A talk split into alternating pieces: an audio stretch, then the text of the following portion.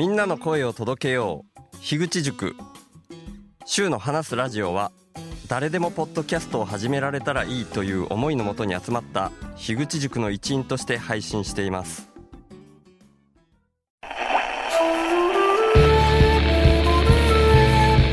孫のことをね、考えてる。2020年12月31日なんで、ポッドキャストの配信をするのか、古典ラジオの樋口さんの影響っていうのが、るべくお金を使わない生活をしてる全部循環の中にいて、それに対する恩返しのような形でノートをして急に起きてることを、小さい頃から自分事として捉えているというか、そうした観点を持てばわかると思うんで、ファンという人が、羽釜で炊いて米だけ作り始めたっていう HSS 型 HSP。相方欲しいなぁ。と小の日の家の家の日の家。今自分たちが何の上に成り立ってるのかをやめさせてもらいたいです。5万円だけ稼いでるそれすらも今捨てようとしてる競争を生み出しやすい原因としてお金があるって僕はアウトプットが先どういう感じなんやろうなリミット2050年とか体感的にありません今のまんまだったら本当にまずいんだろうな頭では分かる僕ってそれが気になるぐらいビビりなんですさすがに伝わりました。小さい邪馬台国みたいなの作るんだよ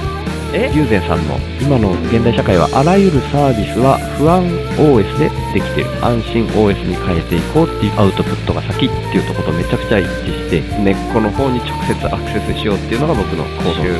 話。すラジオ。ラジオ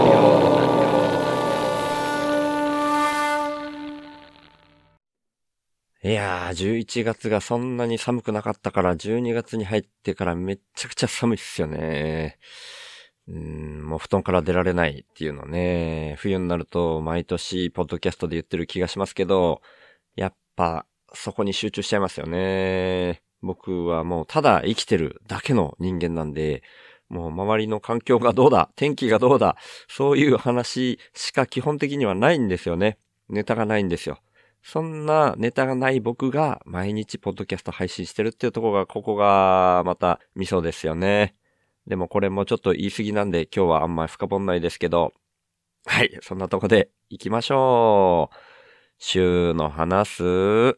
ラジオ話すは手放すの話す。ただ生きるだけみたいなので、自給自足みたいなことをよく言われるんですけどね、自給自足っていう言葉ちょっとハードル高すぎて、もうちょっとなんかそんなマイルドな言葉がないかなーなんて思ってますね。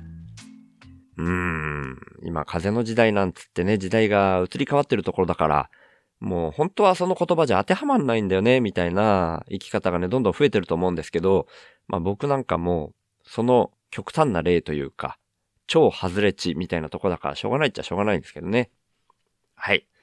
で、まあネタがない中でみたいな話しましたけど、本当はあるんですよ。本当はみんな、みんなネタはあると僕は思ってるんですけど、だから今日はどうしようかなって思ったんですけど、前回前々回がちょっと福岡に行ってる間にインプットしてくれた方、インプッターになってくれた方のご紹介ができなかった部分を一気にしてっていう形で長くなっちゃったから前後編に分けたみたいな感じだったんですけど、で、その冒頭で、今回の福岡は3泊でちょっと割とあっさり終わっちゃった感じがあるから、報告会みたいなのは一旦しないでいいかなみたいに思ってるって言ったんですけどね。なんとなく今日の気分でどうかなと思ったら、やっぱざーっとは振り返っとこうかなと思ったんですよね。まあこんな風にね、人の気持ちっていうのはコロコロ変わるんで、うん、今日の気分で言うとやっぱちょっと振り返っとこうかなと思って、まあ前回と前々回の福岡8泊とか東京4泊に比べたら、ちょっとざっくりした振り返りでいいかな。あった人数もね、そこまでじゃないと思ってるんで、ざっと振り返っていこうかなと思っております。っていうところでですね、まあ前日からになるんですけど、12月の3と4がいいかねパレットでの軽音部、プチ軽音合宿だったわけですよね。で、3日に行こうとしても、3日の昼に着くためには、僕宮崎からゆっくりした道で行くから、だいたい7時間ぐらい見てるんですよね、僕ね。で、逆算したら、お昼に着くとしたら、ん ?12-7。だから朝5時に出ないといけないってなるんですよね。で、それはちょっと辛いなーっていうところで、もう2日に出てしまおうっていうところで、ツイッターで2日の夕方以降に誰かお会いできる方いませんかみたいな感じでツイートしたんですよね。そしたらそれに反応してくれたのが、クソラジオのゾウさん、えっ、と、今は1年間続けるっていうポッドキャストやってるゾウさんと、金曜日の焚き火会さんだったんですね。まあ、ゾウさんはちょっといけるかどうか不透明な感じみたいな感じで最初おっしゃってたんで、まあ最初に声かけてくれたのはゾウさんだったけど、焚き火会さんの方で話を進めていったんですね。で、焚き火会さんの方は、まあ夕方6時ぐらいに着いてくれればみたいな感じで、三上農園さんっていうキャンプ場、なんかそこが焚き火会のりょうさんと中富さんの住んでるところのお近くなのかな？そんな感じでおっしゃってたと思うんですよ。横山さんはね、今回来れないってことだったんで、お二人と一緒にキャンプっていうことだったんですけど、だからそこに僕がまずは夕方に合流して、で、ゾウさんは夜に行けたら行きますっていう感じだったんですね。で、何時ぐらいですかって言ったら6時ぐらいに着いてもらえればっていう話だったんで、まあ6時目指して行ってたんですよね。で、まあ途中でね、僕あんまり体力ある方じゃないから、眠くなったりするんですよね。で、眠くなったらちょっと横になって10分か15分眠って、それからまた出発してみたいな、えっちらおっちら言ってたんですけど、そんなペースで行ってたらね、6時にはちょっと間に合わないなっていう感じだったんですよ。で、着いたのが6時半だったんですけど、着いたらですね、まだ誰も来てなくて、で、その三上農園さんの所在地というか、店舗というか、事務所というかみたいなところかなそこに着いちゃったもんで、そこで、お二人人がいらっしゃって、そのうちの年配の方の方が、もうじゃあ、まだ誰も来てないけど上がっときますか？みたいな感じでおっしゃってくれたから連れて行ってもらって、ちょっと山登ったような感じのところ、まあそこ自体がみかんとかの農園らしいんですよね。で、その一部をキャンプ場として使ってるみたいな感じみたいでしたね。で、そこに着いて、僕一人で待ってたんですけど、いやーまあめっちゃくちゃ寒くて、実際さっきも僕冒頭で言いましたけど、11月が暖かかった分、その12月の1日2日ぐらいが、この1日2日で急に寒くなったよねってその三上さんもおっしゃってて、で、ちょっと登ったところにもあるし、山だから寒いしみたいな感じで、で、本当にのっぱらなんですよ。で、僕建物とかがあるキャンプ場とかもあるから、そういうのもイメージしたりしてたんですけど、もう本当になんもないとこに、ただののっぱらにキャンプのやつでこの寒さかと思って、これはだいぶきついかもしんないなと思ってですね、僕はテント持ってないから、まあ、車中泊できりゃいいかっていうんで、まあ、実際その、翌日も、いいかねパレットで車中泊の予定だったんで、まあ、その延長みたいな気分でいたんですけど、いや、この寒さはちょっと、だいぶきついかもしんないなと思って、もうりょうさんたちが来たら、状況によっては、うん、もう僕ちょっとこの場所だと寒すぎるから、ちょっと下界に移動してどっかの道の駅で寝ますねとかいう断り入れようかなって思ったぐらいだったんですよね。で、そんなんで待ってたら7時ぐらいだったかなに中富さんが来られたんですね。で、中富さんに、いや、ここ寒いっすね、みたいな話をしてたら、いや、大丈夫です、大丈夫です、みたいな感じで、なんかタープで、あれタープっていう表現されてたと思うんですけどね、なんかでっかいテントみたいなやつの中にストーブ置いて、でしたらすごい暖かくなるんでって言うんですよ。なんで、それをまあ、組み立てるのを手伝って、みたいにしてたんですね。確かにあの、でっかいテント。あれ、あれをタープっていうのかな？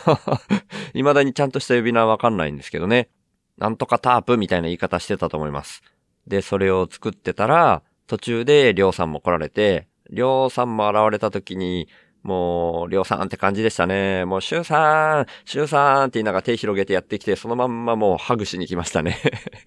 うん、その時にはまだね、仕事着スーツみたいなやつだったんですけどね、そのまんまハグしてくれて、で、その後私服に着替えるみたいな感じでやってました。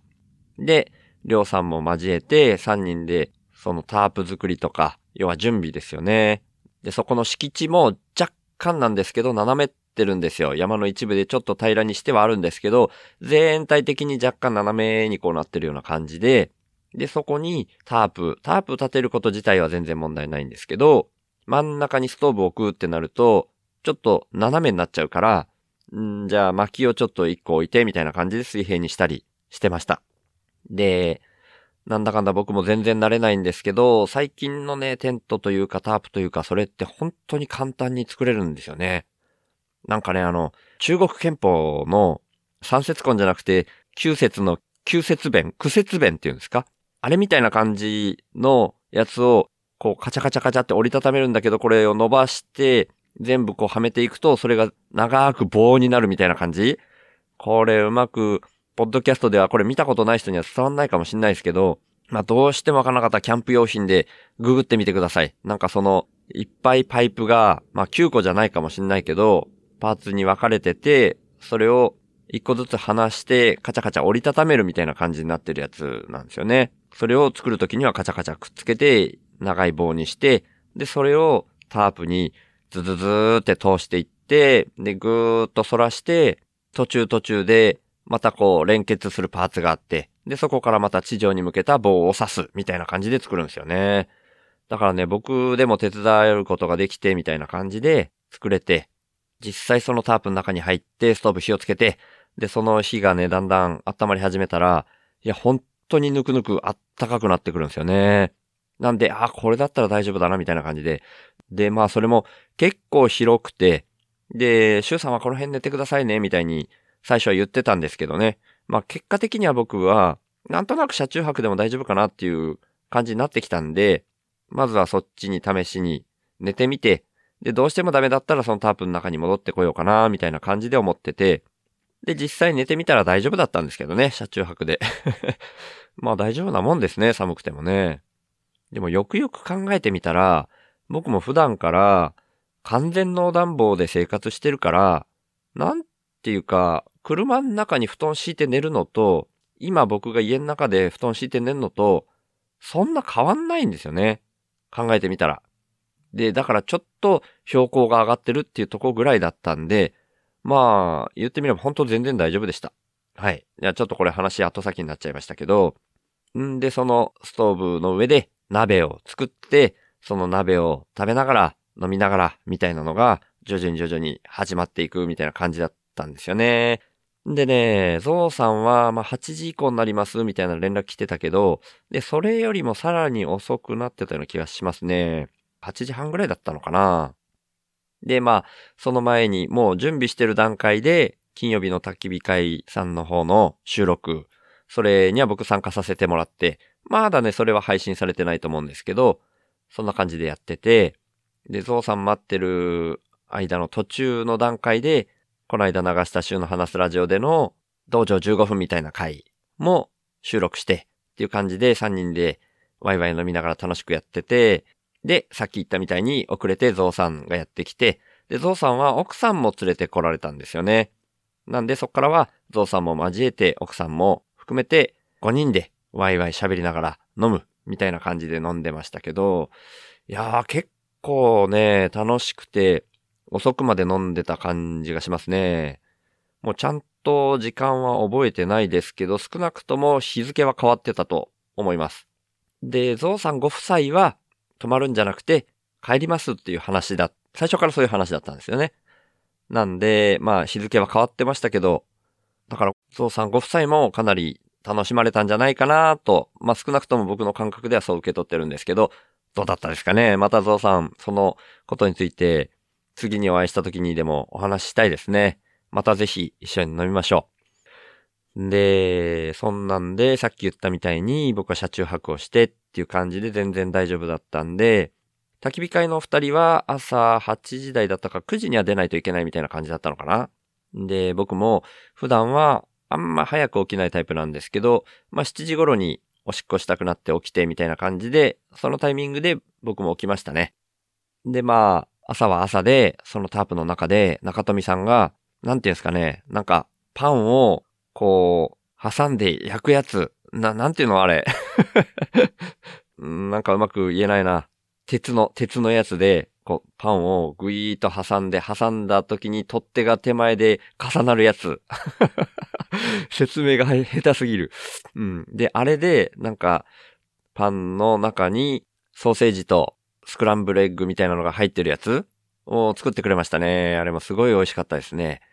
でね、なんだっけ、焚き火会さんがいつも宣伝してるやつ、源氏の森のスパイス。あれがうまいんですよね。あれをかけて食べるともう、何でも万能って感じでしたね。あれうますぎてね、ちょっと食べすぎちゃうみたいな危険なスパイスですね。源氏の森のスパイス。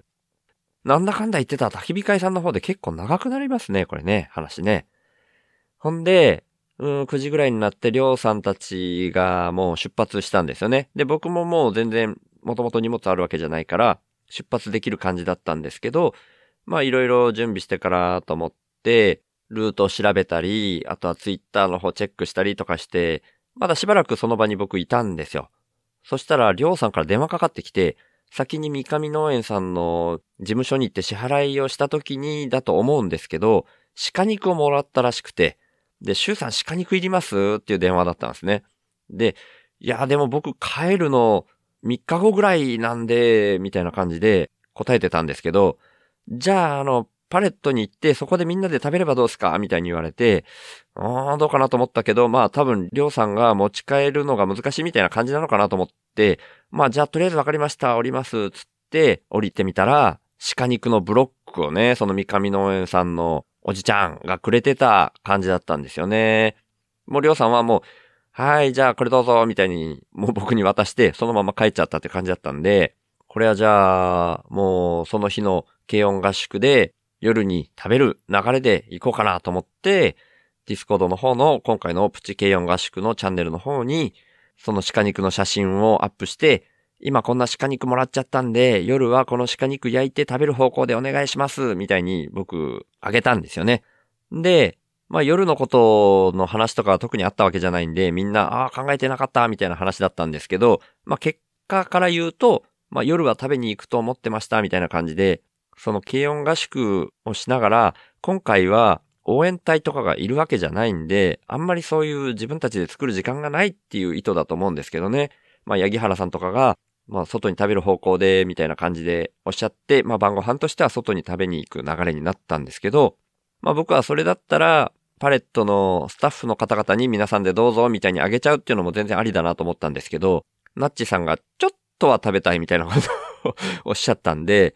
まあこれ軽音合宿のスタジオ入った後の話になりますけど、ナッチさんとか、あとは今回 UK さんっていう方が来られたんですけど、ナッチさんとか UK さんがその鹿肉を切って焼いてってしてくれて、それで食べましたね。でもね、鹿肉ね、やっぱ食べてみてよかったですね。結構美味しかったですね。なんかね、まあ、塩胡椒したり、焼肉のタレで食べたりもしましたけど、もうある意味塩胡椒なくてもそのまんまでもうまいみたいな感じがありました。やっぱ僕もね、